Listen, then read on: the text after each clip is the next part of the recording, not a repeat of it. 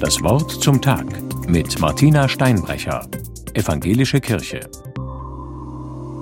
Eine Szene am Flughafen. Dazu die Stimme des Schauspielers Hugh Grant. Wenn mich die weltpolitische Lage deprimiert, denke ich immer an die Ankunftshalle im Flughafen Heathrow. Warum?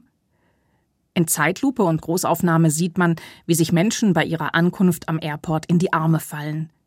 Wie sie strahlen, aufeinander zulaufen, sich freuen und sich herzen.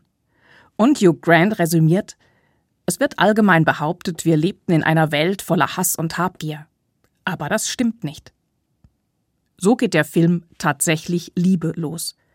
Der ist schon 20 Jahre alt und inzwischen ein richtiger Weihnachtsklassiker. Witzig und anrührend erzählt er von den Irrungen und Wirrungen unterschiedlichster Liebespaare. Auch beim x-ten Mal kann ich noch über viele Szenen lachen und verdrücke auch hier und da ein paar Tränchen. Aber diesmal bin ich bei dieser Anfangsszene hängen geblieben und frage mich, Hilft es tatsächlich, der deprimierenden weltpolitischen Großwetterlage eine Handvoll Liebesgeschichten entgegenzusetzen? Und die Welt kommt wieder ins Lot? Das ist doch eine starke Behauptung. Aber auch die biblische Jahreslosung für das Jahr 2024 lenkt meinen Blick in diese Richtung. Alles, was ihr tut, geschehe in Liebe.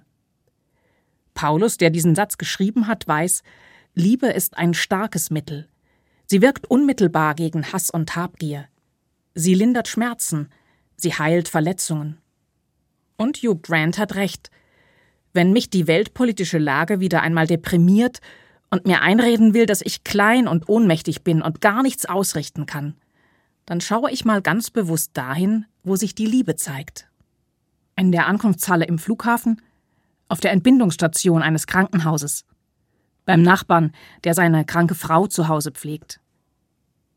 Glaube, Liebe und Hoffnung hat Paulus als die größten Kräfte ausgemacht, die die Welt zum Guten verändern.